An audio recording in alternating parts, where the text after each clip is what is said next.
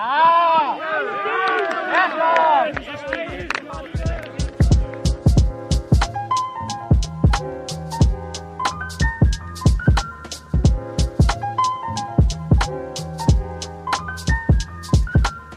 Herzlich willkommen, liebe Zuhörerinnen und Zuhörer, liebe Hartplatzheldinnen und Hartplatzhelden. Hartplatzhelden geht jetzt on air. Das ist der erste Podcast von Hartplatzhelden. Sind ja eigentlich ein, äh, als Videoportal gegründet worden. Seit gut einem Jahr gibt es Kolumnen auf hartplatzhelden.de. Und jetzt machen wir, wie sich das gehört, auch unseren ersten Podcast. Wir äh, ich darf uns kurz vorstellen äh, und, und fange ganz unbescheiden mit mir an. Ich bin Oliver Fritsch, einer der Gründer von Hartplatzhelden und euer Moderator.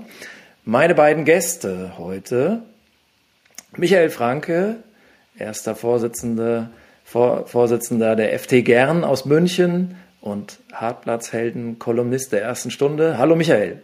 Hallo, Servus. Schön, dass ich dabei sein darf. Das freut mich sehr. Außerdem Gerd Thomas, ebenfalls Hartplatzhelden-Kolumnist und äh, seit gut seit knapp 20 Jahren im Vorstand ähm, FC Internationale aus Berlin. Herzlich willkommen, Gerd. Ja, hallo, herzlich willkommen aus Berlin, wie du schon gesagt hast, und freue mich auch dabei zu sein. Unser Thema ist heute der DFB und die Amateure. Was haben die Amateure beim DFB zu sagen? Gibt es sowas wie Demokratie in einem Sportverband? Braucht es so etwas? Wie kann so etwas gewährleistet sein? Über den DFB gab es zuletzt ja viele Nachrichten. Und jetzt überrasche ich euch mit einer ganz aktuellen Pressemitteilung des DFB. Präsident Fritz Keller hat aus eigener freien, freier Entscheidung in Verantwortung des Amtes als Präsident seine grundsätzliche Bereitschaft erklärt, nach Abschluss der Verhandlung vor dem DFB Sportgericht am kommenden Montag, den 17. Mai, 2021 sein Amt zur Verfügung zu stellen. Wenn ich das richtig verstehe, ähm, tritt er also zurück. Äh, während wir hier aufnehmen oder kurz bevor wir hier äh, aufnehmen, ähm, ja, und nach meiner Meinung tritt das äh, unverzüglich in Kraft, also vielmehr am 17. Mai. Äh, äh, ganz kurze Einordnung muss ich jetzt von äh, euch einholen. Michi, was sagst du? Ja, ich sag mal, äh, am Ende ist es natürlich komplett konsequent jetzt. Also mich hat es schon gewundert, dass es wirklich so lange gedauert hat. Ähm, es war natürlich ein, ein extremer Fauxpas sozusagen, der ihm da passiert ist. Man kann natürlich immer sagen, ja klar, war nur ein Spruch, aber ich sage mal, so ein Spruch geht natürlich nicht. Und ähm, insofern ist es sicherlich jetzt sehr konsequent, dass er zurücktritt. Mich wundert es, dass es so lange gedauert hat. Äh, ich hoffe natürlich, dass das äh, nicht der letzte Rücktritt ist, wenn man so will. Mal schauen, was passiert. Ja, man muss unseren Zuhörern dazu sagen, ähm, in einer äh, internen Sitzung hat Fritz Keller den DFB-Vizepräsidenten Rainer Koch mit dem Nazi-Richter Freisler verglichen, vor sich her murmelt und wurde daraufhin auch von den Landesverbänden in einer Abstimmung, ihm wurde das Vertrauen entzogen, die beiden Vorfälle muss man, haben sich summiert. Äh, er hat noch ein bisschen gezögert, aber jetzt hat er, ist er dem Druck gewichen. Gerd, deine Einschätzung? Ich schließe mich der Einschätzung von Michi vollständig an. Ähm, dass äh, es so lange gedauert hat, muss ja auch was damit zu tun haben, dass dort unglaubliche Verwerfungen einfach vorhanden sind, äh, wahrscheinlich auch sehr viele Rechnungen untereinander offen sein, zu sein scheinen. Und ähm, im Prinzip äh, weiß Fritz Keller sicherlich, dass er eigentlich sofort hätte zurücktreten müssen. Aber Sportfunktionäre tun sich damit ja schwer. Das wissen wir ja auch aus anderen Zusammenhängen. Ich kann davon auch hier ein Lied singen äh, bei uns. Und ähm, ja, ich sehe auch einfach nur, dass es konsequent ist. Aber ich vermute auch, das dürfte nur der Anfang einer Rücktrittswelle gewesen sein. Wir hatten uns vor der Sendung eigentlich vorgenommen, dass wir gar nicht viel über Namen reden, ob Keller oder Koch. Jetzt kam die Meldung eigentlich rein. Worüber wir eigentlich reden wollen, äh, sind Amateure, ist der Amateurfußball. Nun äh, könnte mancher sagen, ja gut, DFB und Amateure, äh, das gehört ja zusammen. Der DFB vertritt laut Satzung die Interessen der Amateure und der rund 25.000 Vereine. Allgemein gefragt, Gerd, äh, kommt er dieser Aufgabe nach? Also ich, die Frage ist ja, ob der DFB-Präsident, so wie das ganze Konstrukt funktioniert, dieser Aufgabe überhaupt nachkommen kann. Denn was immer vergessen wird, zuständig für die Vereine und damit auch für die Spielerinnen und Spieler sind eigentlich die Landesverbände. Der DFB ist der Dachverband der ganzen Veranstaltung. Ähm, das Problem bei der ganzen Veranstaltung ist eigentlich, das äh, ist nach oben hin in der Spitze sehr schwer zu durchdringen ist, das Ganze. Ähm, das heißt, die Landesverbände entsenden ihre Spitzen, ihre Präsidenten, Präsidentinnen gibt es ja nicht, noch nicht. Und ähm, dann ist das, ja, wie so ein großes Kaffeekränzchen, habe ich immer den Eindruck, wo man sich seit Jahren kennt, ähm, wo ganz selten mal jemand Neues dazukommt. Ab und zu schaltet, scheidet mal jemand aus Altersgründen aus. Und so ein bisschen ist das natürlich eine Krähe, hackt der anderen kein Auge aus. Und das Thema Amateure kommt in, innerhalb des DFB, finde ich, äh, immer nur am Rande vor. Äh, wenn man mit dem DFB redet, dann äh, oder über den DFB redet, dann kommt das natürlich immer im Zusammenhang mit den Fernsehgeldern vor. Da geht es schlicht und ergreifend eben um Geld. Äh, ist ja auch ein wichtiger Punkt, auch für die Amateure, aber auch für die Profis. Und ähm, ja, jetzt bei Corona gab es natürlich diverse Durchhalteparolen, so ein paar Umfragen von bekannten Ärzten, die auch auf dem DFB-Ticket äh, eigentlich schon seit Jahren stehen, mit äh, Ergebnissen, die jetzt nicht so unerwartbar waren. Aber ansonsten tut sich der äh, DFB relativ schwer, finde ich, die Interessen der Amateure zu vertreten. Und jetzt kann man fragen, ist das die Schuld des DFB-Präsidenten oder sind die Landesverbände eigentlich die Verantwortlichen, die es nicht schaffen, die Themen der Amateure auf die Tagesordnung zu setzen. Du hast dich ja in deiner jüngsten Kolumne dazu äh, geäußert. Kurze Nachfrage. Ähm, wie ist das in Berlin? Äh, findest du, dass der Berliner Fußballverband, du kennst ja schließlich auch die Köpfe äh, dort, ähm, dass der Landesverband näher am Verein ist oder näher am DFB?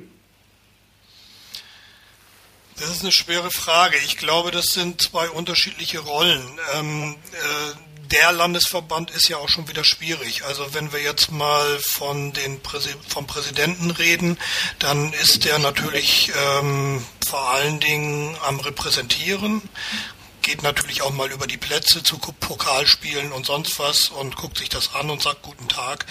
Aber ähm, ich habe ihn zum Beispiel gefragt letzte Woche, wie hast du eigentlich abgestimmt in Potsdam? Und mit wem hast du das eigentlich abgemacht, wie du abstimmst? Mit deinem Badezimmerspiegel oder mit deinem Präsidium? Ich weiß, dass das nicht mit dem Präsidium abgestimmt hat.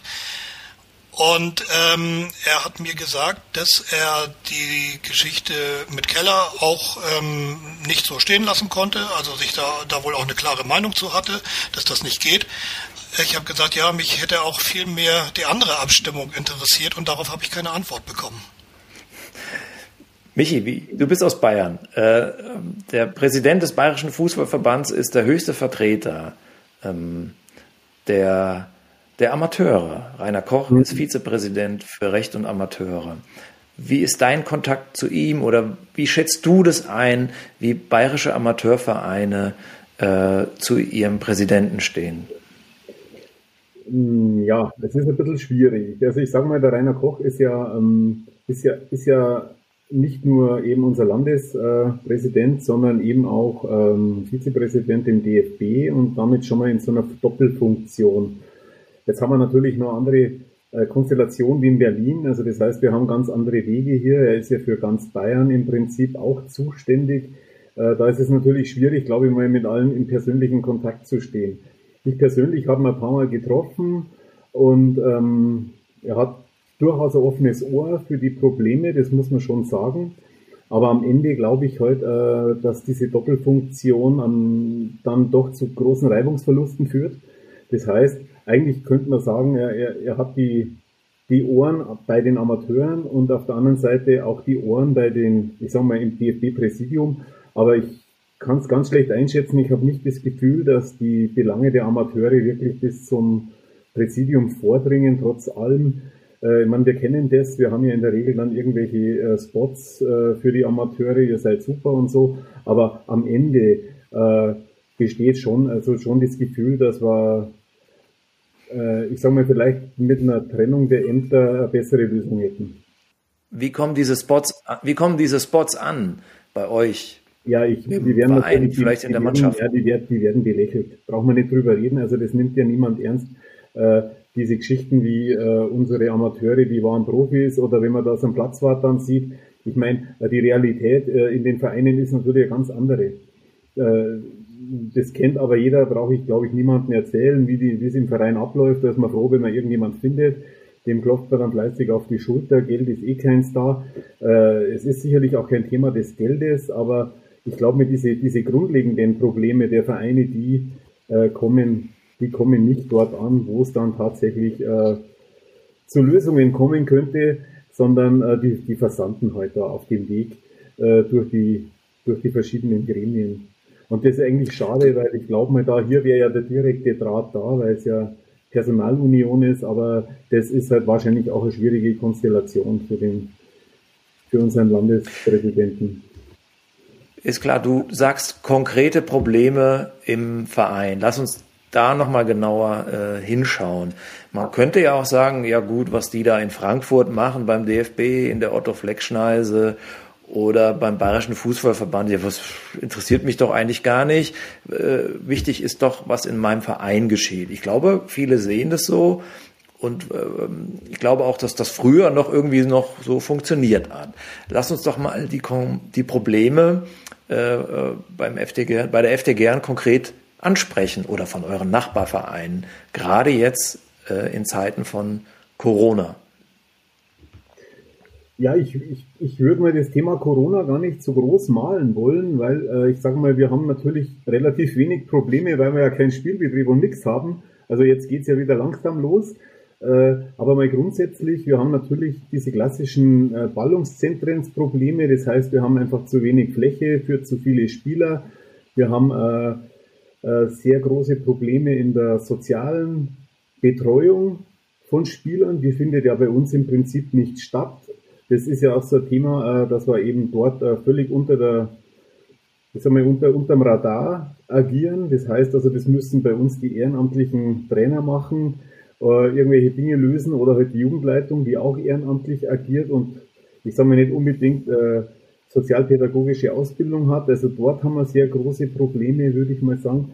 Und äh, natürlich dann in der Organisation, das heißt, das Finden von Ehrenamtlichen wird immer komplexer. Wir haben ja eine komplett sich wandelnde Berufswelt mit großer Flexibilität. Die Leute haben, es hat ja niemand mehr um 15 Uhr Nachmittag Zeit, irgendeine F-Jugend zu trainieren, das gibt's ja nicht mehr, sondern äh, wir haben halt eben so eine Trichter, so eine Trichterzeit, sage ich mal, die, die Zeit da läuft auf so ein äh, Segment zwischen 17 und 19 Uhr zusammen, da muss alles ablaufen. Und äh, es sind viele solche Probleme, die wir haben, äh, die vielleicht auch kein Verband so lösen kann, aber die man natürlich mhm. ganz anders als Verband aus meiner Sicht in die Öffentlichkeit oder in die Gesellschaft tragen muss. Also wir sind ja, also das ist mein Lieblingsspruch, wir sind das größte Sozialprojekt jetzt hier in München. Das heißt, der organisierte Vereinsfußball ist das größte äh, Sozialprojekt und dafür sind wir einfach völlig unterbewertet, was also, ich sage mal, Finanzen betrifft, aber natürlich auch die Anerkennung wir müssen einfach schauen, also wie, wie wir das wuppen und da haben wir von Verbandsseite keine Unterstützung. Ergänzt doch bitte noch mal ein paar Infos zu, zu eurem Verein, der ja auch der ja. Heimatverein von Philipp Lahm ist.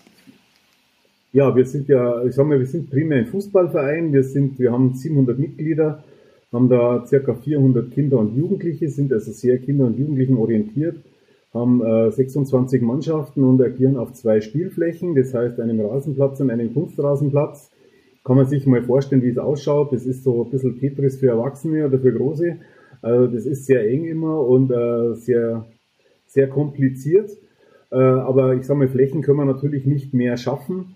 Aber äh, ich sage mal, wir haben ungefähr 70 ehrenamtlich Tätige im Verein. Das ist sehr viel. Äh, sind damit, glaube ich, auch noch immer ganz, ganz gut unterwegs, sehen aber jetzt auch schon, dass es immer komplizierter wird. Ich sage mal, Trainer, Betreuer, aber auch eben Platzwarte oder einfach Ehrenamtler zu finden. Das ist einfach so die Situation. Äh, bei uns gibt es eben auch kein Geld zu verdienen. Das heißt, die Ehrenamtler bringen halt eher noch was mit. So der klassische Spezi nach einem Sieg, der muss, den muss der Trainer selber zahlen bei uns. Das ist leider so. Und äh, ja, so ist die Situation. Das heißt, es ist halt ein wirklich klassisches Ehrenamt und wie man sich so vorstellt. Und ich glaube aber natürlich auch nicht, dass man jetzt damit mit Geld viel ändern kann. Aber mir geht es tatsächlich um das Thema Anerkennung, öffentliche Wahrnehmung von der ganzen Thematik, die da passiert, weil es wird ja oft belächelt. Fakt ist aber, dass wir heute halt einfach in München beispielsweise, ich denke, um die 70.000 Kinder und Jugendliche im Breitensportfußball haben. Und das ist einfach eine Zahl, die ist enorm. Und die Kinder sind ja hier, äh, ich meine, das ist ja Lernen fürs Leben. Hier wird also das gelernt und geübt, was ja zu Hause nicht mehr so passiert. Ob das jetzt Umgangsformen sind, ob das jetzt Respekt ist untereinander, ob das jetzt äh, aber auch am Schluss, äh, äh, ich meine, ja, die Freude über den Sieg, aber halt auch das Umgehen mit Niederlagen, das ist ja, man, das muss ich jetzt nicht erzählen, das kennt ja jeder, der im Amateurbereich unterwegs ist, aber das ist halt ganz zentral aus meiner Sicht und äh, das wird halt hier noch vermittelt. Und es ist halt schade, dass wir halt immer noch so ein bisschen als Bittsteller durch die Gegend laufen. Das heißt, wenn wir mal irgendwas brauchen, dann ist es immer so, dass wir wirklich, ich will jetzt nicht sagen auf Knien ins Sportamt rutschen, aber so ähnlich ist es schon. Und wir brauchen da einfach eine ganz andere Wahrnehmung dieses Breitensportthemas in der Öffentlichkeit, aber halt auch in der, auf kommunaler Ebene. Und dort brauchen wir auch den DFB, beziehungsweise halt den Landesverband, der uns hier unterstützt. Einfach, wie gesagt, nicht, äh, dass wir die wahren Profis sind, das ist, glaube ich, nicht entscheidend, sondern was tatsächlich passiert. Also welchen Wert wir eigentlich für die Gesellschaft haben, das ist das Entscheidende und das wird nicht transportiert. Gerd, erkennst du dich in den Schilderungen und Beschreibungen deines Kollegen aus München wieder? Wie ist das in Berlin? Berlin ist ja nochmal eine andere Metropole, es sind eigentlich zwei Großstädte, zwei Bundesliga-Vereine, Hertha und Union. Ähm, hast du den Eindruck, dass, dass die Vertreter aus den Landesverbänden äh, sich eher für den FC Internationale interessieren oder doch mehr bei Hertha und Union rumhängen? Also ich finde mich nahezu vollständig in den Schilderungen von Michi wieder. Ähm, und äh, das liegt vielleicht auch daran, dass wir beide eben in Großstädten unterwegs sind. Wenn wir jetzt jemanden vom Land dabei hätten, gäbe es sicherlich ein paar andere Probleme. Spielgemeinschaften, äh, zu wenige Kinder für einige Altersklassen und ähnliche Geschichten. Ähm, ich glaube, es ist äh, unterschiedlich. Also man hat natürlich schon immer das Bild des klassischen Fußballfunktionärs, der bei Hertha oder Union im Kuchenblock sitzt, seinen Parkplatz im Parkhaus im Olympiastadion hat und einfach gleich direkt durchgehen kann auf die Ehrentribüne. Äh, klar, das gehört auch dazu. Ähm, äh, und vielleicht ist man auch lieber äh, bei Hertha gegen ähm, Augsburg als bei FC Internationale gegen ähm, Polar Pinguin. Ja, das kann sein. Die gibt's wirklich, ja? Immerhin, Land, Polar Pinguin ist äh, der Verein der Präsidentschaftskandidatin und Polar Pinguin ist tatsächlich eine ehemalige Kneipenmannschaft auch aus Schöneberg, die lange bei uns auf dem Platz mittrainiert haben und ähm, die genau wie wir tatsächlich Landesliga spielen, ohne Geld zu zahlen. Also äh, das funktioniert schon. Ähm, was, was mir eigentlich wichtig ist und was ich von den Funktionären erwarten würde, sowohl auf DFB-Ebene als auch auf Landesebene, ist das Ohr an den Vereinen so zu haben und einfach auch für Einheit zu sorgen, für Solidarität zu sorgen unter den Vereinen. Denn wir müssen uns ja nichts vormachen. Gerade in den großen Städten ist es so, dass ähm, bei den Vereinen nicht immer nur Eintracht herrscht sondern äh, es werden Spieler abgeworben, äh, jeder versucht irgendwie seinen Vorteil zu haben, eben auch weil alle zu wenig Platz haben, äh, äh, aber auch weil die Wege kurz, sind. Und mir fehlt so ein bisschen der Gesamtentwurf. Also mir fehlt eigentlich sowohl auf DFB-Seite als aber auch auf Landesverbandsebene der, mir fehlt der Wille an Gestaltung. Und äh, wir haben ja in Berlin es versucht mit so einer großen AG Zukunft, die wir äh, mit vielen Anträgen ähm, nicht ins Leben gerufen haben. Das haben dann schon die Vereine auf dem Verbandstag gemacht, aber wir haben die Anträge gestellt, die Grundlage dafür geschaffen. Und äh, ich finde, wir müssen den ganzen Amateurfußball grundsätzlich, ich will nicht sagen neu denken, aber überdenken. Die Bedingungen, Michi hat das eben gesagt, haben sich äh, extrem verändert durch eine Arbeitswelt, die einfach eine völlig andere ist als in den 70er oder 80er Jahren. Gleichzeitig haben sich in vielen Vereinen die Strukturen aber kaum weiterentwickelt. Und ähm, ich äh, will gar nicht sagen, dass Professionalisierung so ein Allheilmittel ist. Das kommt ja auch ein bisschen auf die Größe des Vereins an. Aber ähm, auch in Berlin, obwohl die Wege kurz sind, kenne ich ehrlich gesagt kaum ähm, Institutionen oder, oder Organisationen, die sich zusammenschließen, was ja naheliegen würde. Man könnte die Mitgliederversammlung, äh, die, die Mitgliederverwaltung äh, zusammen machen. Man könnte das Pass- und Meldewesen zusammen machen und so weiter mhm. und so fort. Und äh, da würde ich mir von Verbänden schon wünschen, dass sie mit den Vereinen, zumindest mit den engagierten Vereinen, gemeinsam ich sag mal ruhig, Visionen entwickeln und einfach Zukunftsmodelle entwickeln. Und da sehe ich sehr, sehr wenig. Woran also, fehlt es denn da? Äh, an Ressourcen, an äh, Verständnis, an dem Willen, äh, ich will sagen, an Intellekt oder also sozusagen, was, äh, wo ist das Problem? Naja, ich will jetzt hier niemandem fehlenden Intellekt unterstellen, ähm, aber es fehlt, glaube ich, tatsächlich an Gestaltungswillen. Also diese AG Zukunft haben wir äh, im Oktober 2019 oder November 2019 mit über 90 Prozent Zustimmung installiert. Und bis die ins Rollen kamen, vergingen Monate. Da frage ich mich, warum. Dann kam irgendwann Corona, dann hatte man wieder einen Grund irgendwie zu sagen. Ich habe dann zusammen mit ein, zwei anderen Leuten mich auf die Beine gemacht und äh, wir haben über 100 Leute gefunden, die dort mitarbeiten wollen an dieser Geschichte. Am Ende waren es 150. Und das heißt einfach für mich auch, es gibt die Leute, die gestalten wollen, die was verändern wollen, die wirklich nach vorne denken wollen mir wird ja auch gerne unterstellt, dass ich immer nur am Stuhl, am Stuhl sägen würde den ganzen Tag und mich dann da selbst draufsetzen will. Ähm, äh, dem ist bei Weitem nicht so. Aber ähm, ich, ich mag einfach keine Denkfaulheit. Und äh, das ist jetzt ein schweres Wort, aber das kommt mir oftmals so vor. Und der DFB, den habe ich ja mal damals als Reinhard Grindel antrat, irgendwie als Raumschiff bezeichnet. Da hat sich nicht viel verändert. Ich habe gestern einen Artikel wiedergefunden, den ich zusammen mit meinem Freund Bernd Fiedler von Stern 1900 äh, im Tagesspiegel geschrieben habe, als Fritz Keller sein Amt angetreten hat. Ich könnte diesen Artikel heute fast genauso wiederschreiben, nur weiß ich nicht, wer der Nachfolger oder die Nachfolgerin werden wird. Äh, in unserem Hartmannshelden Kolumne Zirkel ist ja auch Ute Groth. Sie wollte sich äh, 2019 äh, bewerben als Präsidentin. Sie ist Vorsitzende der TUSA Düsseldorf, eines breiten Sportvereins aus Düsseldorf mit 1400 Mitgliedern. Jetzt wollen wir gar nicht so viel über Ute reden, Michi, aber ist es denkbar, dass, äh, dass man mal jemanden äh, kandidieren lässt und vielleicht auch als Präsidentin äh, sich vorstellen kann, die äh, die nicht aus dem Profibetrieb kommt, die kein ähm, gesellschaftliches Amt von hoher äh, öffentlicher Ausstrahlung bekleidet hat, sondern die nur, sag ich mal, nur an der Basis gearbeitet hat.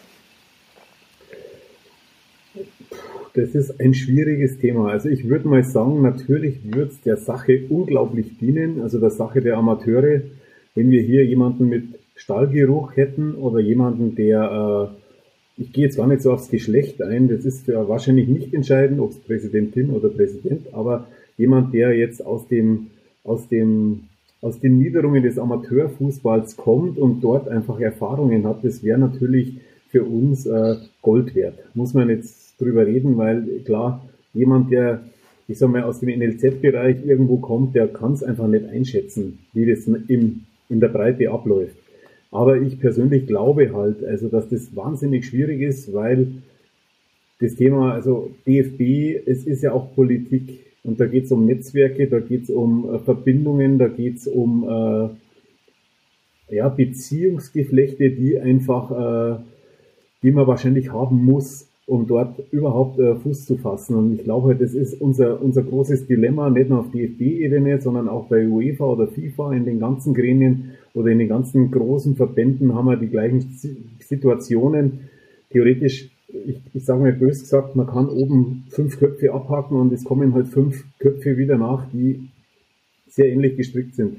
Ganz einfach. Und äh, ein Kopf, der dort anders rausschaut, der ist eigentlich nicht vorstellbar, sage ich jetzt mal. Aber für uns wäre es natürlich ein, ein wahnsinniger Gewinn und unter Umständen, ich sage mal, müssten wir uns als Amateure natürlich auch mal irgendwie äh, Gehör verschaffen. Ich weiß aber nicht wie. Jetzt sind wir natürlich bei dem Thema, es gibt 25.000 Vereine, da haben wir 25.000 Vorstände, die können wahrscheinlich relativ laut gemeinsam rufen.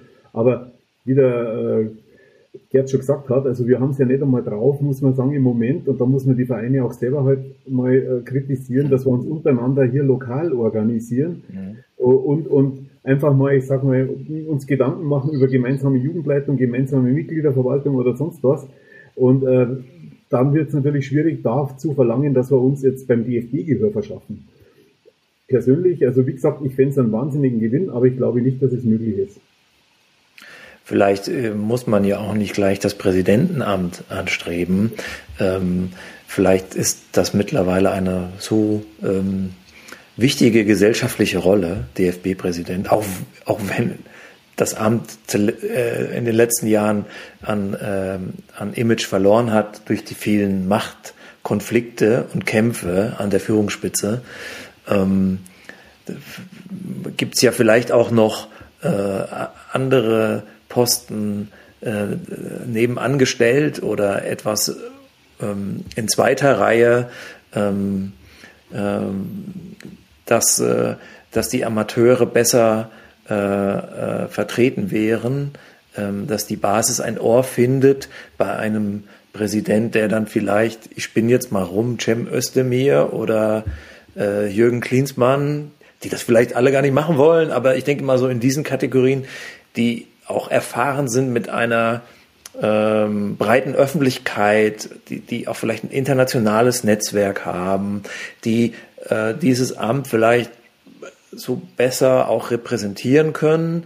Ähm, und dennoch ähm, ähm, sollte es nicht doch eine, eine ähm, ein Posten, eine, eine Ressortstelle, ein Außenministerium, ein Innenministerium, wie auch immer, ähm, gibt es ja auch in der Regierung, im Kabinett ähm, vertreten sein, die, dass die Amateure, dass da jemand auch eine Chance hat, der vielleicht mal äh, einfach nur Vorsitzender eines Kreisligisten wäre. Also wie, wie kann man Strukturen ähm, verändern? Denn daran scheitert es ja häufig auch.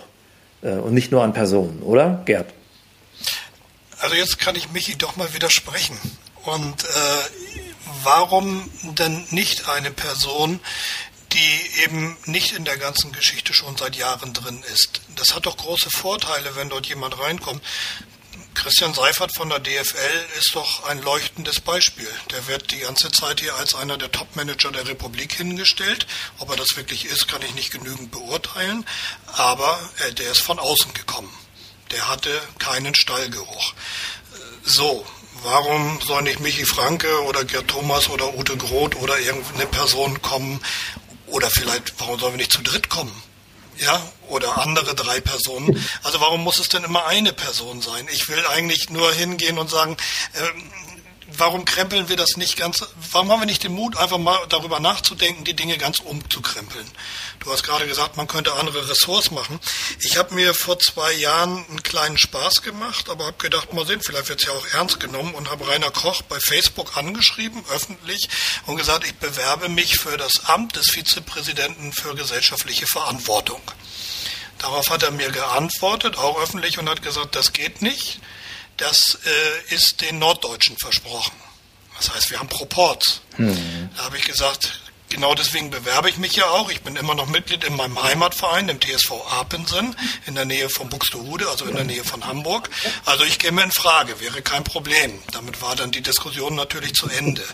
Das Amt war, war jemandem versprochen, vielleicht macht der Günter Dieseldraht das gut, das kann ich nicht beurteilen.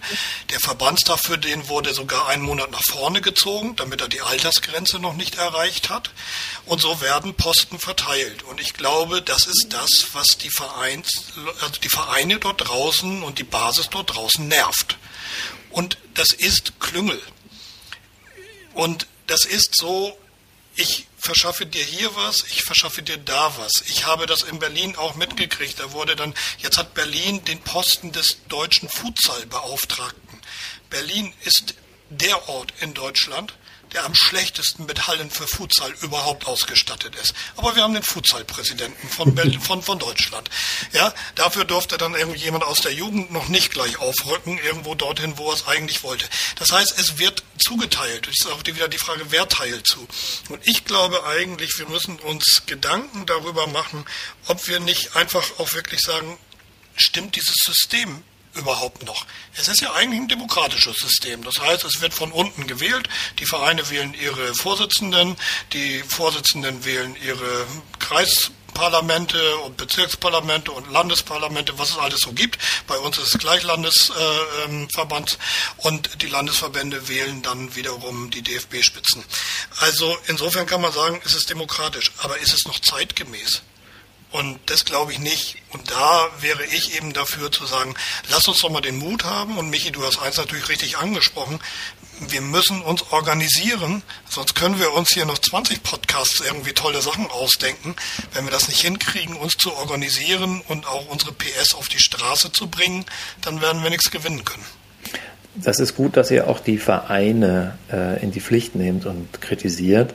Das Thema Wahl finde ich sehr spannend. Jetzt reden wir äh, die ganze Zeit über sportpolitische Themen. Äh, wir brauchen, glaube ich, mal eine kurze Pause. Amateurfußball ist ja auch was anderes. Äh, und da möchten wir mal was einspielen. Guten Tag, mein Name ist Abdi Farhat. Ich komme aus Jülich, spiele aktuell beim FC Rudorf und war vor einem Monat circa beim Sportstudio in Mainz wo ich gegen den Erst-Bundesligisten äh, Wout äh, Weghorst angetreten bin an der Torwand. Äh, hat mir sehr gut gefallen dort. Die Stimmung war einzigartig. Der Herr Weghorst war sehr freundlich, sehr nett. Hat mich lange mit ihm unterhalten über die aktuelle Situation und er hat mir dann die Sicht, äh, seine Sicht erklärt, wie er über die ganze aktuelle Situation denkt. Und ja, wir haben uns dann gut ausgetauscht und dann bei der Torwand äh, ja, hat er mir gesagt, dass er mir, dass er mir helfen würde äh, zu gewinnen.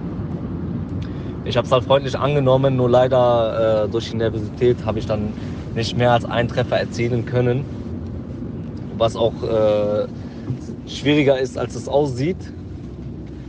Äh, ja, und mir ist leider nur ein Treffer gelungen. War aber sehr, sehr, war aber sehr, sehr schön, eine sehr schöne Erfahrung, sehr speziell und äh, hat mich riesig gefreut, dabei sein zu können. Und äh, in, äh, ja, ich hoffe, dass es äh, lange in Erinnerung bleibt. Und äh, ja, und die Leute haben sich ja auch für mich, haben ja auch mitgefiebert bei mir. Mein besten Dank geht dann an, an, die, an den Verein FC Rudolf, der mich unterstützt hat bei der, bei der Sache, meine Familie, die auch äh, mich sehr unterstützt hat, mitgefiebert hat. Und an FUPA, die äh, das Ganze organisiert haben. Und ja, vielen lieben Dank für alles. Äh, das war's von mir, Abdi. Ja, das war Abdallah Farahat vom FC Rudorf. Ähm, wir Hartplatzhelden haben ja seit einigen Jahren eine Kooperation mit dem ZDF und auch mit FUPA, Abdi hat es ja erwähnt, und wir schicken alle 14 Tage äh, den besten Torschützen ähm, äh, ins aktuelle Sportstudio äh, an die Torwand. Und Sie, liebe Userinnen und User, können auch mitmachen. Laden Sie Ihr Video hoch bei hartplatzhelden.de. Wie hat euch denn eigentlich, äh, apropos äh, Sportstudio, die Performance von äh, Rainer Koch an der Torwand gefallen? Das ist jetzt eine ernsthafte Frage, ja, gut, war ja nicht so erfolgreich, ja. Aber wie, wie, wie, genau. wie, wie, wie, meinst du jetzt die Frage? Insgesamt. Äh, ja, insgesamt die, äh, die, seine Schusstechnik vor allen Dingen. Äh, äh, auf, auf der Peter Fischer Skala fand ich, hat er noch eine ganz gute Fi Figur gemacht. Ähm, wie ich übrigens gerade erfahre, äh, und mir meine Frau schreibt, äh, wird Rainer Koch auch nicht mehr antreten zur Neuwahl. Ähm, und das Gleiche gilt auch äh, für Stefan, Stefan Osnabrücke und Friedrich Curtius. Also wir sind, äh, ähm, also Friedrich Curtius ist ja hauptamtlich beschäftigt. Ähm, äh, wir kommen gar nicht mehr mit. Ähm, aber Welle wir lassen das schon an. eingetreten. Brauchen wir nur einmal Welle sagen und genau. schon geht's los. ja, wir sind, also unser Podcast hat wirklich Impact auf die Branche, muss man sagen. Kaum sind wir auf Sendung und schon. äh, noch vor der Ausstrahlung, noch vor der Ausstrahlung. Ähm, ähm, aber wir wollten ja gar nicht so über Personen reden. Äh, Gerd hat es angesprochen. Demokratie. Demokratie muss man regeln und strukturieren. Bei Demokratie geht es um Wahlen. Äh, nun kursiert die Idee von Gerd, aber auch, äh, auch ich habe schon geschrieben in einem Beitrag für Zeit Online, ähm, äh, mein Arbeitgeber. Ähm, warum lässt man nicht alle Vereine, die es in Deutschland gibt, also 24.500 ungefähr, äh, eine Stimme zukommen ähm, bei der Präsidentenwahl und vielleicht auch noch bei anderen Wahlen. Was ist das für eine Idee, Michi? Und lass uns da gleich dran anschließen. Wie ähm, kann man mehr Mitbestimmung garantieren für Amateurvereine? Wie kann man das in der Satzung, in den Regeln, in den Strukturen verankern? Waren jetzt zwei Fragen. Also die erste Frage, das Thema Urwahl oder jetzt einfach Wahl, direkte Wahl durch die, ich sage mal, durch die Vereine, jeder Verein eine Stimme. Also ich persönlich könnte es mir sehr gut vorstellen, vor allen Dingen, wenn man mehrere Kandidaten hat und dann auch so einen kleinen, ich sage mal, so einen kleinen Wahlkampf hätte, der also einfach verschiedene Positionen bietet. Also ich glaube, das wäre eine sehr sinnvolle Geschichte und man bekommt natürlich, es geht ja auch um das Gefühl, es geht auch um das Gefühl, was zu bewegen, was bewegen zu können. Ich muss ganz ehrlich sagen, ich bin ja jetzt auch äh, schon länger Vorstand, also jetzt seit äh, 18 Jahren und äh, habe aber wahrscheinlich die ersten 15 Jahre damit verbracht, überhaupt nicht drüber nachzudenken, über DFB oder über Wahlen. Ich wusste gar nicht, äh, wer überhaupt irgendwo sitzt und irgendeinen Verein vertritt. Muss ich ganz ehrlich sagen, das war mir völlig unklar. Äh, ich habe auch noch nie irgendwo gewählt, muss ich jetzt auch sagen. Also ich, klar, irgendwo wird der Landesverband aufgestellt. Es kam dann bei mir über den Engelbert Kupka mal äh, das Thema, da ging es um den Grundlagenvertrag und solche Themen. Dann bin ich erst so ein bisschen drauf gestoßen worden, äh, dass wir eigentlich ein demokratisches System haben. Und äh, das, glaube ich, ist vielen, vielen Leuten an der Basis eigentlich gar nicht so bewusst. Und deswegen wäre so eine Urwahl unglaublich ähm, äh, ich sage mal, ausdrucksstark oder wichtig, um das mal deutlicher zu machen. Wir haben dann eine Möglichkeit, Einfluss zu nehmen und äh, das muss ja nicht unbedingt, wie du sagst, nicht gleich der Präsident sein, das könnte auch ein Vizepräsident Amateure sein, den man wählt oder wie auch immer. Aber so die Idee an sich finde ich super. Und jetzt habe ich so viel geredet, dass ich dann die zweite Frage vergessen habe. die hast du gleich mitbeantwortet und Gerd gibt's ja auch noch. Du hast äh, ja ähm, schon eben durchklingen lassen, Gerd, dass, dass äh, der Verein eine sehr indirekte Einflusschance hat im DFB-System. Das DFB-System ist ein Delegiertensystem äh, mit ähm, äh, mit Landesverband, mit Bezirksverband, bisweilen Kreisverband, äh, je nach Bundesland natürlich. Ähm, der ADAC hat viel mehr Mitglieder als der DFB, äh, regelt das aber einfacher, mit weniger Ebenen. Und auch die SPD kriegt es besser hin. Ob das Ergebnis immer besser ist bei der SPD, das lassen wir jetzt mal dahingestellt. Das ist nochmal ein eigener Podcast. Ähm, aber die, die, die, die Chance der Partizipation, ähm, die könnte man besser strukturieren. Und ich will nur noch mal daran erinnern, Fritz Keller wurde im September 2019 vom DFB Bundestag, der entscheidenden, dem entscheidenden Gremium, ohne Gegenstimme gewählt.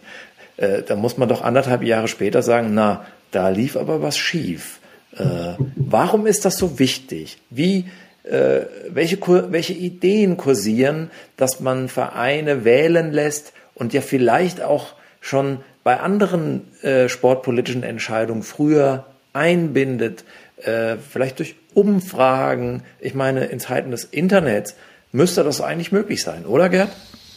Ja, eindeutig. Also ich glaube, wir müssen auch wegkommen von äh, dem Blick auf die Personen, sondern hin zu den Inhalten. Also äh, wie Michi gerade sagt, also was ist eigentlich das Problem, wenn es einen Wahlkampf gäbe und wenn es mehrere Kandidaten und Kandidatinnen gäbe? Also man hätte die Auswahl. Das ist doch bei der Bundestagswahl auch so. Und ich glaube, es geht wirklich um Inhalte, es geht um Positionen. Ich erlebe aber in Berlin gerade, ähm, dass äh, wir schon stark dafür gescholten werden, wie gesagt vor allen Dingen Bernd Fiedler und ich, ähm, dass wir uns überhaupt getraut haben, auch noch eine Kandidatin aufzustellen. Ähm, und niemand fragt eigentlich so richtig, mal klar, man sagt uns dann immer, kommt doch mal mit euren Inhalten. Ich meine, die Inhalte sind längst da. Wer sich die, die äh, Anträge anguckt, die der AG Zukunft zugrunde liegen in Berlin, der sieht, welche Inhalte hinter unseren Ideen stehen. Und ähm, letztlich ist es einfach die Vorstellungskraft, dass ein Sportfunktionär abgewählt werden kann, die existiert in Deutschland kaum. Und ich glaube, da muss einfach ein Sinneswandel stattfinden.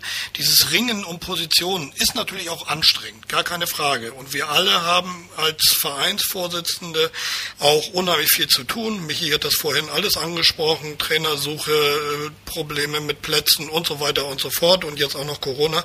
Aber ich glaube, es ist ganz, ganz wichtig, dass wir uns darauf besinnen äh, und zu gucken, wie muss eigentlich ein Amateurfußballverein im Jahr 2021 oder sagen wir mal 2025 aufgestellt sein. Immer natürlich auch mit dem Unterschied, es gibt Vereine wie wir mit 50 Mannschaften und es gibt natürlich auch Vereine, die haben nur zwei Mannschaften. Aber im Grunde genommen müssen wir diese Diskussion führen, meiner Meinung nach. Und ich durfte ja beim äh, letzten DFB Amateurkongress mitwirken. Da war noch Reinhard Grindel, ich weiß nicht, ob den noch jemand kennt. Und ähm, dieser Kongress ging über drei Tage und irgendwann waren die meisten Amateurvertreter genervt, weil die wollten inhaltlich diskutieren. Die wollten vielleicht auch mal ohne Aufsicht von DFB-Oberen diskutieren, unter sich. Das war aber nicht vorgesehen. Stattdessen mussten wir langweiligen Podiumsdiskussionen mit Reinhard Grindel zuhören, irgendwelchen Experten von der UEFA zuhören, wo alle ausgestiegen sind und gesagt haben, oh, was interessiert mich das jetzt? Die wirklichen Themen wurden nicht besprochen. Im Anschluss gab es ein paar Workshops, die waren dann interessanter und ich muss eine Lanze für die DFB-Mitarbeitenden brechen. Da sitzen richtig gute Leute im DFB. Ich kenne jetzt nicht Herrn Kurzius, deswegen über den kann ich mir jetzt kein Urteil erlauben. Muss ich jetzt ja auch nicht mehr, wie ich gerade gehört habe. Aber es gibt im DFB richtig gute und richtig engagierte Leute im Bereich gesellschaftliche Verantwortung, im Bereich Spielbetrieb, im Bereich Vereinsbetreuung. Und da habe ich den Eindruck, die scharren auch mit den Hufen, die möchten auch. Und jetzt müssen wir doch mal gucken, wenn ganz viele wollen, warum lässt man sie denn nicht? Und das müssen wir rauskriegen. Du hast äh, eben gesagt, äh, Reinhard Grindel äh, und Langeweile, die beiden Stichworte, kann ich mir gar nicht zusammenreimen, wie du darauf kommst.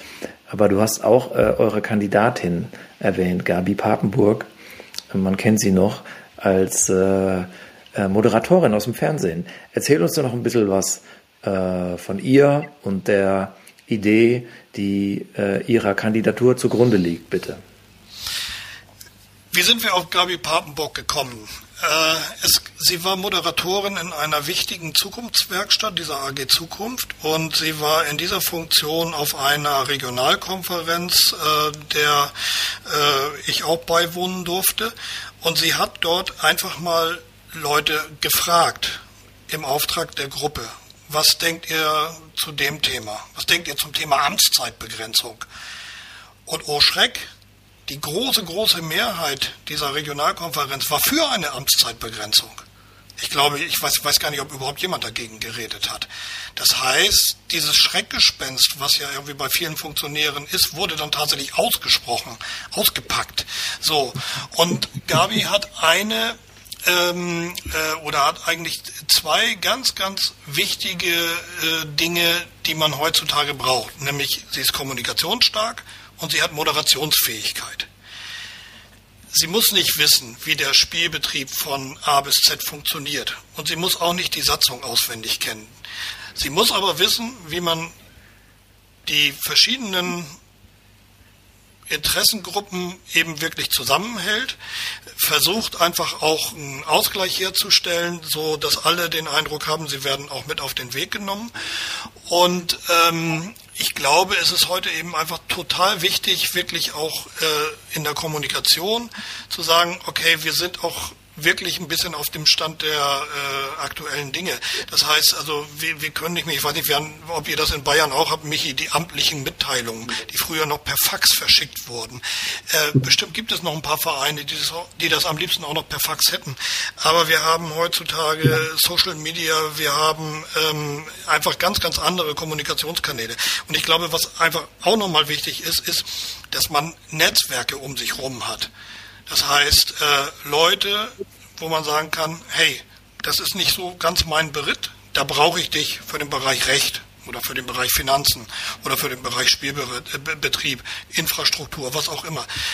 Auch Christian Seifert, auch komme ich nochmal wieder darauf zurück, was wusste der denn großartig jetzt vom Profifußball vorher? Er war wahrscheinlich Fan. Aber er hat etwas mitgebracht, um die DFL wirklich in eine sehr, sehr gute Zukunft zu führen. Er hat eine Manager, Managerqualität mitgebracht.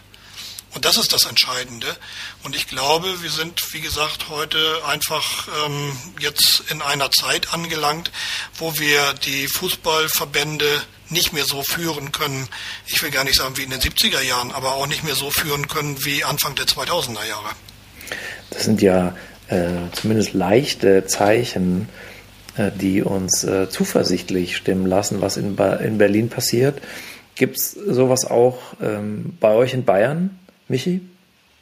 Also ich muss ganz ehrlich sagen, ich schaue da ein bisschen mit Neid nach Berlin, äh, wenn ich Zukunftswerkstatt höre und solche Dinge. Also hier gibt es ehrlich gesagt äh, kein Pendant dazu. Äh, vielleicht äh, sind wir zu zufrieden, aber ich, da gehe ich mit dem Gerd auch mit. Also ich glaube, viele Vereine äh, sind zu sehr mit sich selbst beschäftigt und schauen gar nicht über den Tellerrand raus. Und das fehlt halt im Moment noch. Das heißt, wir bräuchten schon, ähm, ja, wie soll man sagen, vielleicht ist der Leidensdruck auch noch nicht groß genug. Das kann natürlich auch sein.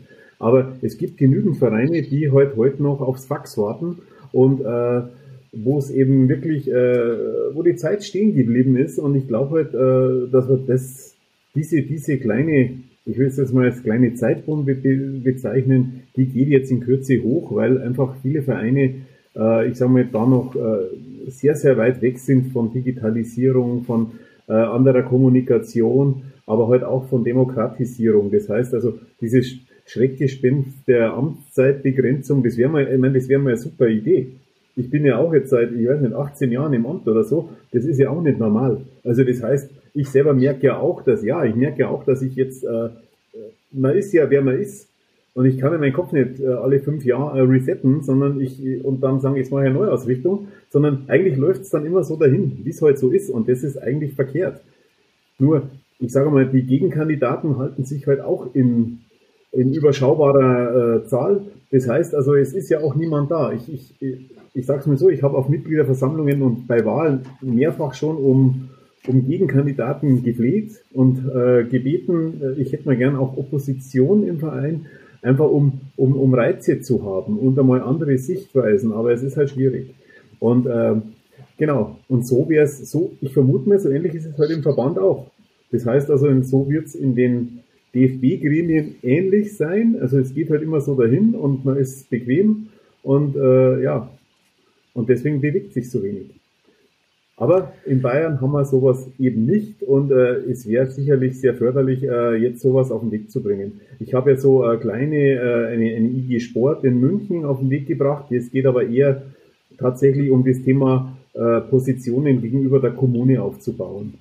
Das heißt also gegenüber jetzt der, der Stadt München einfach zu zeigen, also wir sind wichtig als Vereine und wir tun was und wir wollen nicht als Bittsteller auftreten, sondern am liebsten wollen wir sozusagen auch äh, aktiven Support von der Stadt und nicht halt immer dieses passive, äh, genau.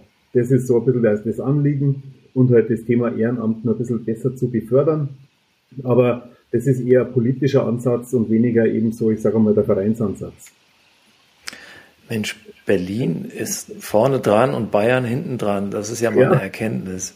Das, da, das lief doch sonst immer anders. Äh, wenn ich so an den Flughafen denke und an andere Dinge. Äh, ähm, äh, Gerd hat mich auf eine Idee gebracht und äh, äh, da, mit dieser Frage äh, möchte ich dann auch bald zum Schluss kommen. Christian Seifert hast du erwähnt. Christian Seifert hat in der Corona-Pandemie die Zukunfts, äh, den Zukunftsplan Profifußball äh, entwerfen lassen mit verschiedenen, wie sagt man heute, Stakeholdern äh, aus, aus verschiedenen Bereichen. Und das ist aus meiner Sicht auch nicht nur ein Papiertiger, ähm, äh, sondern ich glaube, dass das auch durchaus etwas bewegt und es eine ernst gemeinte Reaktion ist auf eine Glaubwürdigkeitskrise des Profifußballs. Ähm, warum gibt es eigentlich keine, äh, keine, kein Zukunftsprojekt Amateurfußball? Ähm, nun muss man dazu sagen, oder ich möchte gern dazu sagen, ich bin gar kein Gegner des Profifußballs. Ich schaue mir auch das Champions League Halbfinale an, ähm, auch wenn das manchmal so wirkt, als würde das auf einem anderen Planeten stattfinden. Aber es ist guter Fußball. Ähm, ähm, und gleichzeitig sind mir natürlich die Amateure äh, sehr am Herzen. Ich bin im, im, Dorfverein sozialisiert worden äh, und, und habe auch noch mit 37 in der ersten Mannschaft gespielt. Ähm, ähm, deswegen machen wir hier das Ganze. Habt ihr den Eindruck, dass der Amateurfußball in der Gesamtheit äh, der Entwicklung auf der Strecke bleibt und die Aufmerksamkeit, aber auch die Gelder und die ganze Politik sich nur noch äh, auf den Profifußball konzentriert, zu Lasten der Amateure. Große Frage, vielleicht schaffen wir dennoch äh, eine kurze Antwort. Michi, mit dir würde ich anfangen. Das ist vielleicht nochmal ein Thema für einen eigenen Podcast, aber wir können hier schon mal anreißen. Ja, ist, ist, ist, ist wirklich äh, ich sage ein sehr schwieriges Thema. Ich persönlich glaube eben, dass wir inzwischen von zwei verschiedenen Sportarten sprechen.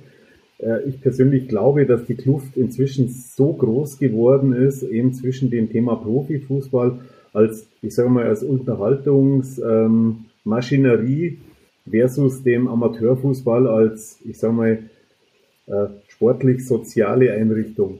Und das ist das dann, es sind solche Welten dazwischen, äh, dass ich das eigentlich gar nicht mehr so vergleichen möchte. Ich glaube, deswegen kann der Profifußball, ich sag mal, oder das, der Imageverlust des Profifußballs eigentlich gar nicht so einen negativen Impact auf den Amateurfußball haben. Da ist bestimmt eine gewisse Immunität da, weil wir einfach ähm, die Begeisterung auf dem Platz haben. Und das ist halt immer ein bisschen was anderes wie, äh, wie jetzt sag mal, diese, diese, dieser, dieser rein passive Konsum von, von Profifußball. Ich persönlich bin halt da ein bisschen ein schlechter Partner, weil ich habe mich eigentlich relativ stark vom Profifußball verabschiedet. Äh, stelle manchmal fest, ich kenne manchmal Nationalspieler gar nicht mehr. Und also geschweige denn irgendwelche Spieler vom FC Bayern, also wo ich plötzlich Namen höre, die mir neu sind. Also das ist schon spannend. Also es wäre mir früher nicht passiert. Äh, da ist irgendwas passiert in meinem Kopf, äh, das da sozusagen sich in eine andere Richtung entwickelt hat. Und äh, ich konzentriere mich halt jetzt tatsächlich auf das Thema Amateurfußball und auf das, was bei den Amateuren passiert und sehe da schon große Möglichkeiten. Ich sage mal, die, wie gesagt, die Kinder, die haben wir auf unserer Seite, wenn wir es richtig machen. Und äh, klar, begeistern die sich dann auch irgendwo für den Profifußball, aber ich glaube halt, wie gesagt, dass sich beide Bereiche eigentlich nicht mehr wehtun. Und äh, weil ich auch dieses finanzielle Thema halt im Amateurfußball nicht ganz so dramatisch sehe, ich vertrete ja keinen Regionalligisten oder Oberligisten, wo es wirklich ein großes Thema ist, sondern bei uns ist tatsächlich so, äh, wenn kein Geld da ist, dann ist halt kein Geld da. Gerd, wie siehst du? Sind das wirklich zwei unabhängige Systeme oder hat es nicht doch einen Einfluss, wie die deutsche Nationalmannschaft spielt, wenn die Weltmeister werden? Äh, kommen da nicht mehr Kids in den Verein? Ähm, und ist es nicht einfach auch ein Motiv für viele Kinder und Jugendliche, einmal auch ähm, prominenter Fußballer oder eine Fußballerin zu werden? Das ist es sicher. Und ich äh, finde, man sollte diesen Keil da auch nicht so reintreiben. Die Frage ist ja immer, wer braucht wen mehr? Der Amateurfußball, den Profifußball oder der Profifußball, den Amateurfußball? Gute Frage, deine Antwort? Komme, ich komme immer wieder, ich komme wieder, immer wieder zu dem Punkt und sage, der eine kann ohne den anderen eigentlich nicht. Ob das jetzt äh, 49 zu 51 ist oder 50-50, weiß ich auch nicht. Das äh, habe ich nicht so genau ausgerechnet. Fakt ist, es gibt, ähm, glaube ich, äh, 54 Profivereine, wenn wir die ersten drei Ligen nehmen, und es gibt 24.500 Amateurvereine. Und äh, da stimmt das Verhältnis nicht so ganz. Ich glaube aber, es nützt nichts zu klagen. Natürlich äh, hilft Amateurvereinen auch, wenn sie besser finanziell aus ausgestattet sind, gerade für die Jugendarbeit, für die Jugendleitungen. Ähm, aber äh, ich glaube, wir müssen Netzwerke gründen und uns gegenseitig stärken und gemeinsam auftreten. Also wenn ich mir mal so Vereine angucke, die ich jetzt, die mir durch den Kopf gehen gerade, alle Wieten Paderborn, SG Rosenhöhe in Offenbach, FT Gern gibt es glaube ich einen in München, habe ich mal gehört, irgendwie FC Falke in Hamburg oder auch Vereine in Düsseldorf, in Schwerin, in Fulda, in Lübeck oder auch irgendwo auf dem platten Land in Niedersachsen oder in Sachsen-Anhalt. Das heißt, wir müssen eigentlich gucken, wo sind Menschen, die wirklich ein Interesse daran haben, den Amateurfußball in Gänze nach vorne zu bringen und nicht nur ihren eigenen Verein. Denn wir wissen alle, das gängige Modell, wenn man ambitionierten Amateurfußball spielen will, ist, suche dir einen Sponsor, mache den zum Präsidenten und händige ihm den Verein aus. Wir wissen, das geht nicht allzu lange gut, aber das ist das gängige Modell, was von fast was immer wieder probiert wird. Ich bin immer wieder fasziniert, ähm, warum das so ist. Und ich glaube, wir müssen ein Gegenmodell schaffen. Und das heißt, wir müssen die Kräfte zusammenbündeln. Und das sind viele. Das sind nicht nur 20 Vereine, das sind deutlich, es sind Hunderte wahrscheinlich. Wir müssen sie aber identifizieren. Und dann müssen wir sagen, wir treten als Einheit auf. Wir gründen quasi eine Amateurfußballpartei. Und wir stellen auch Forderungen. Vielleicht mit den Hartplatzhelden als, äh, äh als Basis. Wäre doch was. ja, das ist gut. Äh, und, äh, und diese Sendung geht ja raus an alle 16 Bundesländer, an alle 21 Landesverbände. Man kann sie überall hören. Gut, in Niedersachsen ist das Internet nicht überall so gut, aber dann kommt das auch noch irgendwann an. Ähm, das war ein wunderbares Schlusswort. Die Einheit des Profi äh, mit dem Amateurfußball. Man äh, kennt sie aus, aus vielen Sonntagsreden äh, der Funktionäre. Ähm, aus, aus euren Mündern klingt aus meiner Sicht ein bisschen glaubwürdiger, wenn ich das sagen darf. Ähm, das war die erste Folge von, äh, vom Hartmannshelden Podcast. Ich hoffe, es hat Ihnen gefallen, äh, liebe Zuhörerinnen und Zuhörer. Ähm, schreiben Sie uns gerne äh, Ihre Anregung oder falls Sie sich vernetzen wollen oder falls Sie Nachfragen haben an unsere beiden Gesprächspartner äh, an info at. Wir freuen uns über alle Zuschriften, äh, natürlich auch Kritik und weitere Anregungen. Äh, und bis dahin, vielen Dank, Michi. Ja, danke auch. Hat mich sehr gefreut. Hat Spaß gemacht. Vielen Dank, Gerd. Ja, hat sehr viel Spaß gemacht. Ich habe festgestellt, dass ich fast immer einer Meinung bin mit Michi. Bin froh, dass ich einmal mal eine andere Meinung sagen durfte. Sehr gut, das war's und dann hören wir uns bei Gelegenheit wieder, äh, äh wenn es heißt Hartplatzhelden Podcast.